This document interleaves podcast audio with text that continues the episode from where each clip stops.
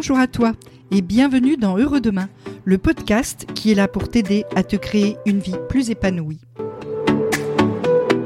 Aujourd'hui, je vais te parler de moi et de mon chemin de vie personnel. Je suis Nathalie Mougel et je suis coach en changement de vie.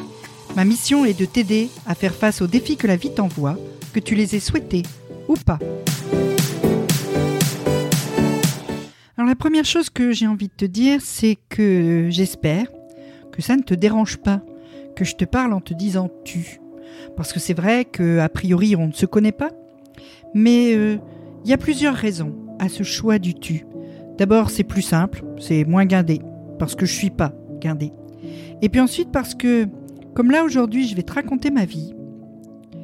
Eh bien, euh, j'ai pas vraiment l'impression d'envoyer une lettre à un inconnu. J'ai l'impression de parler à quelqu'un que je connais et qui, en tout cas, très vite, va me connaître.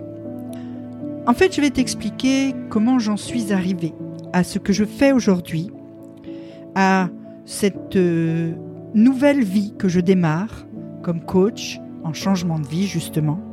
Pourquoi j'ai décidé de me mettre à ton service, de t'aider à faire face à euh, un moment difficile de ta vie, si c'est le cas pour toi en ce moment. Parce que des changements, bah des changements, moi j'en ai connu pas mal dans ma vie. Il y en a certains que j'ai choisis, puis il y en a certains que j'ai pas choisis. Si on commence par ma vie professionnelle, ben mon parcours c'est pas vraiment une ligne droite. Hein. Euh, j'ai d'abord fait euh, des études de droit, des études de droit à l'université d'Aix-en-Provence. Alors là, je te parle d'un temps que les moins de 20 ans ne peuvent pas connaître. J'avais décidé de faire du droit en fait euh, pour faire plaisir à mon papa parce que moi je voulais être prof et lui disait que c'était le pire boulot qui soit et que c'était pas digne de moi et que donc il fallait que je fasse quelque chose de grand. Lui voulait que je fasse l'ENA ou quelque chose comme ça. Et puis euh, moi j'avais pas vraiment envie, mais bon, allez, petite concession euh, à l'homme de ma vie de l'époque. je pars faire du droit. Je pars faire du droit, mais euh, quand je me retrouve en fac de droit, ben j'ai pas envie de faire les trucs qui gagnent beaucoup d'argent, type droit notarial, droit fiscal, toutes ces choses. Non, moi, je suis sortie de la fac de droit avec en poche un DESS, c'est euh, le vieux nom pour un Master 2, un DESS de droit de la vigne et du vin. Donc j'ai étudié euh, comme ça le droit qui entoure la production de vin, euh, la, vente de vin, etc., avec tout ce qui va avec, l'œnologie, toutes ces choses assez sympas. Et puis, ben après, j'ai cherché du travail et là, euh, ça s'est compliqué.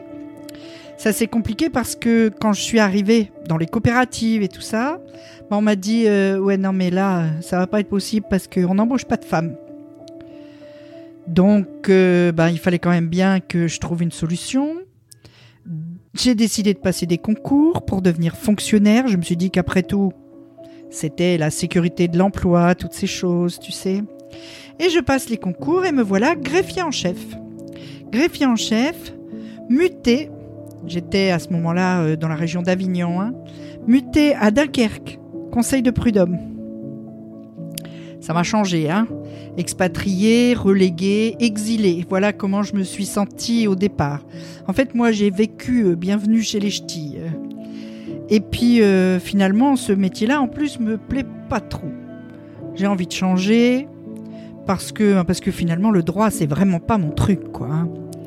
Donc en cours du soir, j'ai préparé le concours d'entrée à ce qu'on appelait à cette époque-là l'école normale d'instituteurs. Virage à 360 degrés. Je réussis le concours, troisième pour toute l'académie de Lille. Et du coup, je me retrouve dans les écoles. Sauf que enseigner le calcul mental ou la techno, bah c'était pas trop ma tasse de thé. Donc, ben, je décide de changer encore, mais cette fois moins radicalement, et je passe le CAPES d'histoire.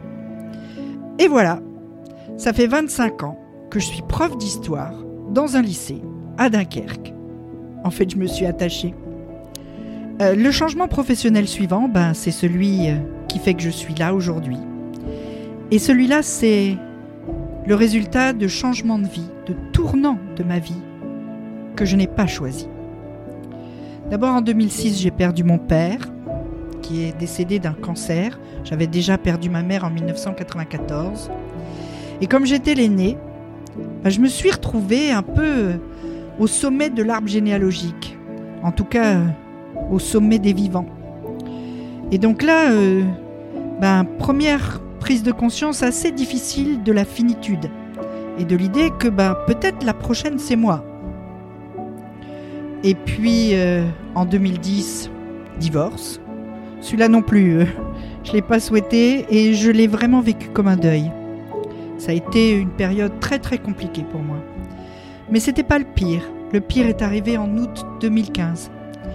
En août 2015, mon fils aîné s'est tué dans un accident au Sri Lanka. Il travaillait là-bas pour une organisation humanitaire et euh, ce jour-là, 11 août 2015, le ciel m'est tombé sur la tête. Je me suis retrouvée les deux genoux par terre, deux ans de dépression ou d'état dépressif, ça dépend de l'étiquette que tu mets dessus. Deux ans avec l'impression de pas vivre, juste de vaguement euh, survivre. Et puis finalement, en juin 2017, euh, je me suis décidé à me mettre un grand coup de pied euh, là où je pense. Parce que je ne pouvais pas rester au fond de ce trou pour le reste de ma vie, c'était pas possible.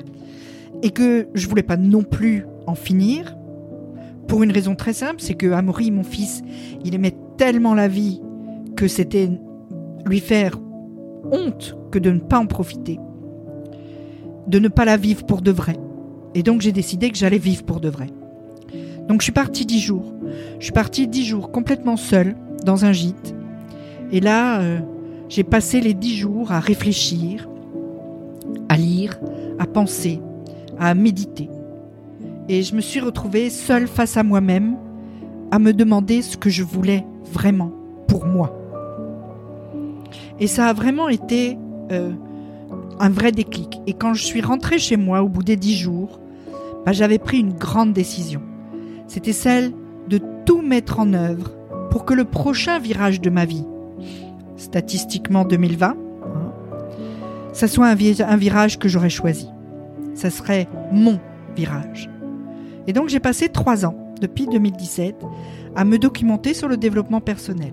J'ai passé beaucoup de temps à travailler sur moi-même, j'ai passé beaucoup de temps à tester, essayer, étudier toutes les méthodes que je trouvais et qui me semblaient à peu près intelligentes et cohérentes. Grâce à tout ça, ben, j'ai repris ma vie en main. Je me suis donné une raison de me lever tous les matins et même de me lever tôt, ce qui m'était jamais arrivé, ça on en reparlera.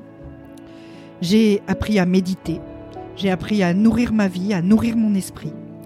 Je me suis formée vraiment dans une école, j'ai obtenu un diplôme de coach professionnel. Je me dis bravo. Et voilà, août 2020, donc il y a quelques mois, c'était mon virage. Le virage que j'avais voulu, le virage que j'avais préparé. Parce que au fur et à mesure que j'avançais dans cette évolution de ma propre vie, ben je découvrais le merveilleux pouvoir de notre cerveau, de notre volonté. Je cultivais la gratitude et je me retrouvais une vraie joie de vivre au quotidien. Et pendant toute cette période, je me suis rendu compte que je ne pouvais pas garder tout ça pour moi toute seule, qu'il fallait absolument que je le partage.